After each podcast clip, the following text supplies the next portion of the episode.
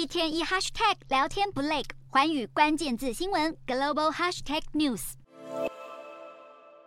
节目上有趣搞笑，带给观众欢乐的美国知名脱口秀主持人吉米·法隆，竟然被爆料根本是双面人。两名现职和十四名前员工指控吉米·法隆会暴怒痛骂员工，让职场陷入有毒的工作环境，而且这种情况持续多年。根据《滚石》杂志的报道，吉米·法隆被控有暴怒的历史，在承受压力时会彪骂员工。来宾的更衣室更通常被称为“哭泣室”，因为员工会在这里发。泄压力。消息曝光后，吉米·法隆表示已经对同事致歉，还说这很尴尬，自己觉得很糟糕。美国电视台 NBC 表示，提供尊重员工的工作环境是首要任务。主持艾伦爱说笑的美国另一名超人气脱口秀主持人艾伦·迪珍妮，在二零二零年时也被超过十名员工揭发，指控艾伦·迪珍妮是职场双面人，纵容职场的霸凌文化，对员工态度冷漠，让工作作。环境变得有毒，艾伦·迪珍妮的节目从此开始走下坡，在二零二二年宣告收摊。